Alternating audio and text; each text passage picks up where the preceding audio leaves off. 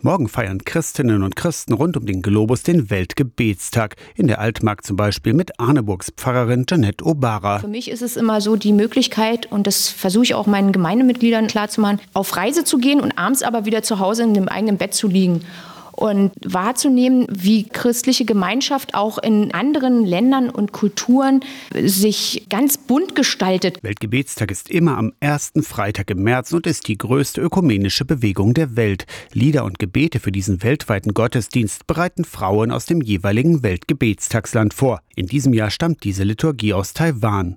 Kirchen und Gemeindehäuser werden kreativ geschmückt, sagen Janette Obara und Gemeindepädagogin Renate Krein aus Kläden. Was mich begeistert, ist die Vorbereitung einfach mit vielen Frauen, wo man Ideen sammelt und daraus irgendwas macht. Wenn es dann über die Dekoration und die Gestaltung des Gottesdienstes geht, was die dann alles so auch zusammentragen, was sie dann so vielleicht schon als Souvenirs manchmal von manchen Ländern haben. Ich habe zum Beispiel eine, die stickt und die hat jetzt ganz tolle Sachen, Blumenbouquets nachgestickt. Renate Krein und ihr Team feiern den Weltgebetstag speziell für Kinder. Mit einer Ländervorstellung. Wir beziehen uns in dem Moment auch auf die Kinder, wie die lernen dort, was die Schulkleidung ist, was spielen die, mit was sind sie kreativ. Kirchengemeinden zwischen Ahrensee und Zeitz feiern morgen Nachmittag den Weltgebetstag. Aus der Kirchenredaktion Torsten Kessler, Radio SAW.